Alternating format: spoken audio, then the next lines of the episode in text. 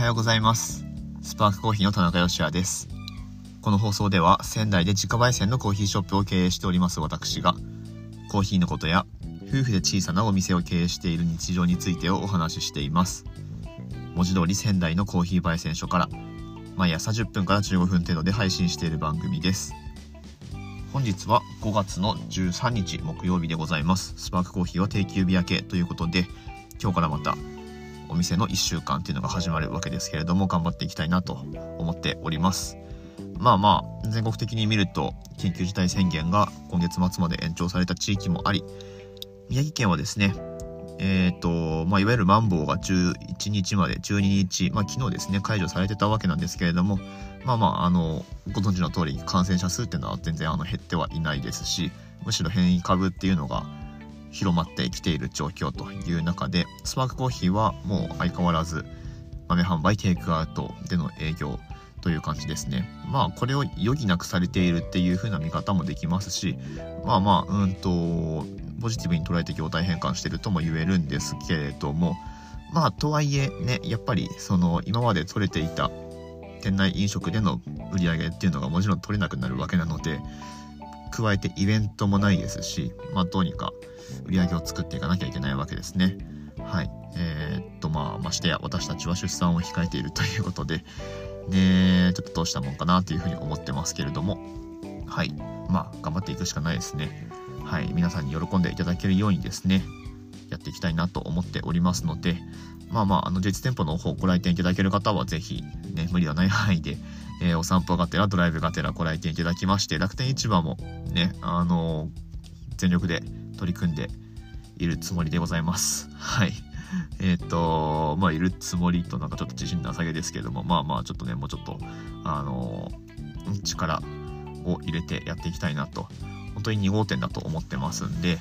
えー、まあ、楽天市場の方、オンラインショップの方もですね、成長させていきたいなと思っております。まだ全然、実店舗の売り上げに対してオンラインの売り上げっていうのはまあ去年一昨年くらいと比べると全然まあ伸びてはいるんですけれどもまあ去年の5月とかと4月とかと比べるとまあ何度も言ってますけどもやっぱりちょっと状況違うなっていうふうに思っております。去年はですねなんかえっ、ー、とまあ4月5月のオンラインっていうのはまあいわゆる同情票みたいなものも入った部分は多分にあったと思うんですけれどもまあ実際ねあのー、今状況が変わったところでうんうん、どうやって打っていくかっていうところはもうここは本当に実力が出ると思ってますので、はいあまあ、どうにかしていきたいなというふうに思っております。さて今日の話題についてなんですけれどもまたカフェインレスコーヒーのお話ちょっとね面白い発見があったのでしてみようと思いますので今日最後までお付き合いください。この放送は小さなお店を応援するあなたを応援しています。はい。ということで、まあ、オープニングトークがちょっと何やら、えー、なんかこうね、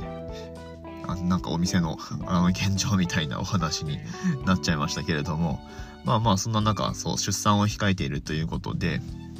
えっ、ー、と、はい、まあそうなんですよ。で、カフェインレスコーヒーですね、私たちの生活の中にも取り入れるように、えー、なって久しいわけなんですけれども、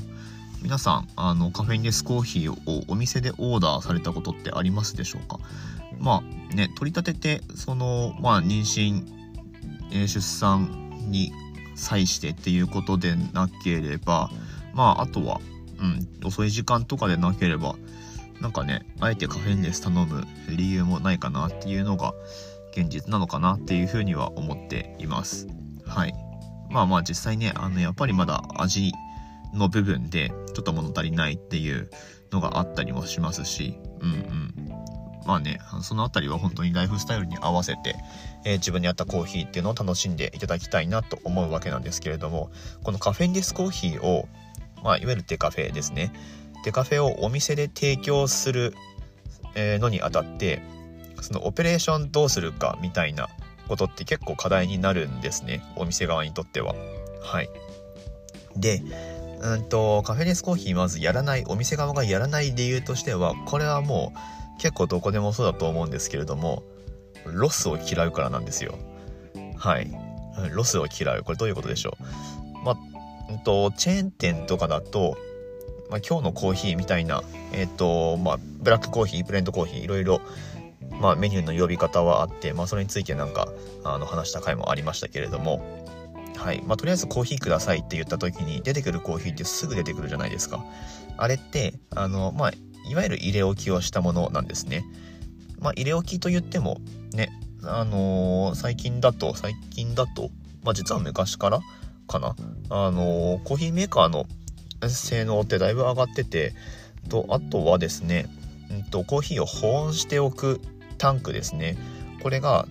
まあ結構前のやつとかあとはまあ未だに例えばホテルのバイキングとかに行くと下からこうヒーティングされて保温されているものっていうのがあったんですけれども今多分チェーンのお店でそういうタイプのものを使ってるところってあんまりないんじゃないかな。どうだろう。マクドナルドはでも上に乗せてヒーティングしてるのを見たことがあるな。まあまあでもあの保温のステンレスタンクにコーヒーが落ちるようになっていてでその入れ置きのコーヒーっていうのもですね1時間単位とかであの区切って1時間超えたものは提供しないっていう風にやられているコーヒーチェーンっていうのがまあ大半なんじゃないかなと思います。まあ、あとは入れ置きじゃなくってこう1杯立ての、えー、コーヒーマシンコーヒーメーカーを使って提供しているところもありますね。ドトールとか、ドトールは違うかな。サンマルクカフェとかは昔からその1杯立てっていうのにこだわっていて、まああれって要はエスプレッソのお湯割りでもないな。エスプレッソを長く抽出したみたいな感じの、そう1杯分抽出するそのメカニズムっていうのがあるんですけれども、まあまああれはドリップコーヒーじゃないんですよね。まあ厳密に言うとですけれども、サンマルクカフェの場合は。はい。まあまあそんな感じで、えっ、ー、と、まあ大半は色置きのコーヒーを、まあストックしておいてオーダーが入ったことにそれを注いですぐ提供するっていう形をとってるんですけれども、カフェインレスコーヒーって言われる、言われるとですね、あのカフェインレスコーヒーだけを抽出して入れ置きしておくタンクっていうのがまあそのオペレーションに習えば必要になるわけなんですけれどもそもそもカフェインレスコーヒー、まあ、デカフェのオーダーがそんなに数が入らないっていうそういう問題があります。まあ、それで1時間なんてオーダー入らないまま入らないまますぐ過ぎてしまうので、まあ、そのせっかく入れたコーヒーを、まあ、都度都度捨てなきゃいけないっていうことになるわけですね。なのでそれを嫌うのでまあカフェインレスコーヒーってまあ入れ置きでは提供されないっていうことが多分大半だと思うんですけれどもまあでもとはいえニーズは一定数あるとじゃあどうしようかってなった時に1杯分抽出してで提供する必要があるんですね。でこれをどうするかっていうことなんですけれどもまあ私たちみたいなコーヒー屋さんだったら、まあ、豆変えて普通にドリップすればいいだけなので全然楽勝なんですけれども、まあ、タリーズコーヒーとかスターバックスとかでどうやってるのかっていうところですね。スターバックスについては僕はあんまり詳しくないですがタリーズコーヒーとかだとうんと僕が知ってる限りではフレンチプレスで1杯分抽出してでまあちょっと待ってもらってで席にお持ちしてみたいな感じで提供してた時もあったんじゃないかなと思います。今でもそうなのかな。ちょっと今ねその2社がどうやってるか分かりかねますけれども、まあ、とにかく1杯分で作る必要があるんですよ。入れ置きをしないっていうことですね。でうんとまあ話のその本題は実はここからなんですけれども昨日ですねミスタードーナツに行ってきたんですよ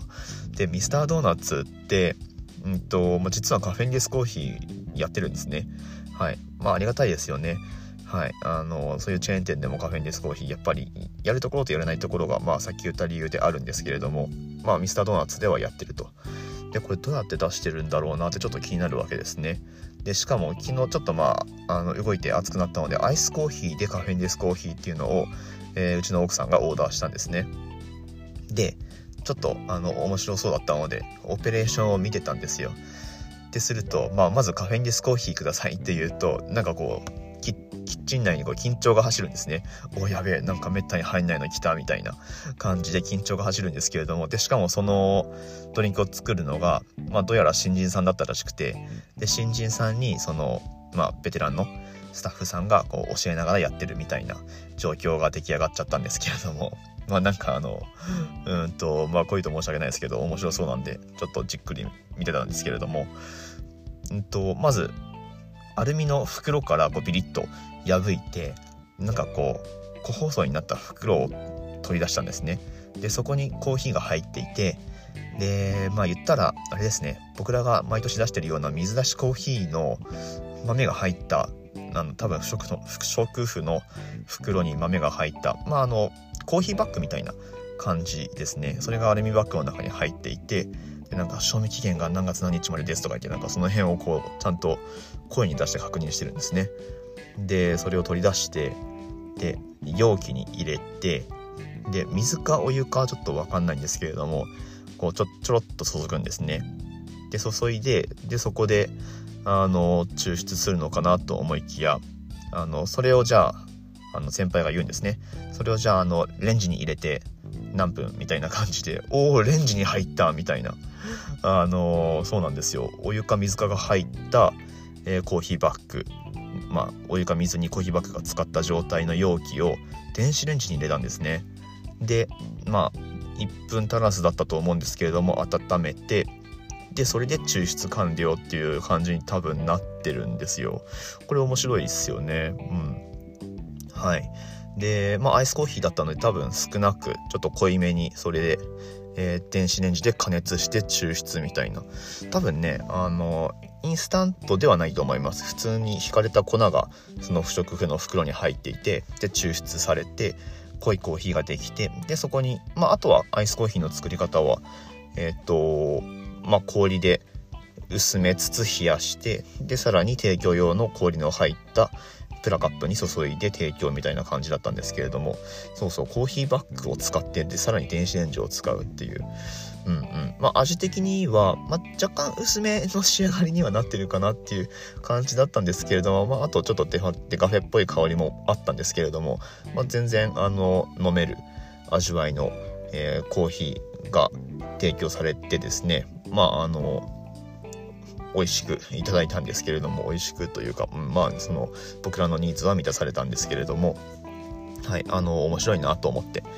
まあそういった1杯分をあの大きなチェーン店でその1杯分お客さんのその1杯のニーズのために作るって結構これ難しいんですよ。そのオペレーションを固めるのが。はい。なんですけれども、まあ、ミスタードーナツではどうやらそういう工夫をしていらっしゃるようだと。いうことが、えー、分かりました。という体験談でございました。はいいかがだったでしょうか。ねなんかねそのじゃあドリップすりゃいいじゃんって思うかもしれないんですけれどもまあまあそのそうもいかないんですよ。やっぱり。ドリップを教えるっていうその労力が発生するわけででそれスタッフ全員できるようにしなきゃいけないんで そのねあのスタッフ全員同じようにあのやれるオペレーションを落とし込むのってなかなか難しいんですよね。なのでそういう感じで工夫してまあ、その電子レンジに入れるかどうかっていうのが、まあ、いい悪いの話をここではしたいわけではなくって、まあ、その、なんだろうな、既存のそのやり方にとらわれずに、1杯分をその目の前にいるお客様のために 作るにはどうすればいいかみたいなことを考えて、えー、やってる、まあ、人たちがいるっていうことですよね。はい。まあ、それ素晴らしいことだなというふうに、えー、思った出来事でございました。はい。ということで、えー、ミスタードーナツでデカフェ飲んだよみたいな話を今日はしてみました。いかがだったでしょうか。えー、ここからはコメント返しのコーナーです。いただいたコメントに声でお返事をしていきたいと思います。昨日の放送にですね、昨日の放送はあんまり思い出したくないんですけれども、えー、コメントがついてるようですので、読んでいきましょうか。はい、えっ、ー、と、わこわこさんですかね。はい、モノマネで笑っちゃいました。モノマネするコツはありますか？ということでいただきました。ありがとうございます。えっ、と、これはですね、まあ、うんと、前回の放送聞いていただくと分かるんですけれども、なんか、レターが来ましてですね、スティーブ・レイトンっていう、えー、まあ、コーヒーの世界大会の MC をメインでやられてる、メインでじゃないや、え、っと、MC やってる人の真似をしてますっていうふうにそのレターで書いてあったので、まあ、僕がね、昨日の放送で披露したっていうやつですね。モノマネをするコツは、まあ常々その対象となるその元ネタを聞くっていうことじゃないですかね。はい。もう数を聞くっていうことですね。はい。ですると、うん、だんだんトレースできるようになります。まあでもこれっていうのは、まあ、やっぱりその英語のスピーチだったりとかを何回もこう聞きまくってで英語勉強するみたいなことにもつながると思うし、うんうん。はい。まあそれをモノマネに生かしたいっていうんであればそうすればいいと思いますし、はいまあ、とにかくその覚えたいっていうか得得したい対象となるその、えー、スピーチだったり、まあ、文章だったりっていうのにとにかく回数触れるっていうことが えっと秘訣なんじゃないかなと思います。はいコメントありがとうございました。今日の放送が面白かった参考に参考になったのかな？まあいいや、面白かったという方はですね、是非いいねボタンを押していただいて、番組のフォローもしていただけますととても嬉しく思います。それでは明日の放送でまたお会いしましょう。美味しいコーヒーで一日が輝く。Good Coffee Sparks Your Day。スパークコーヒーの田中でした。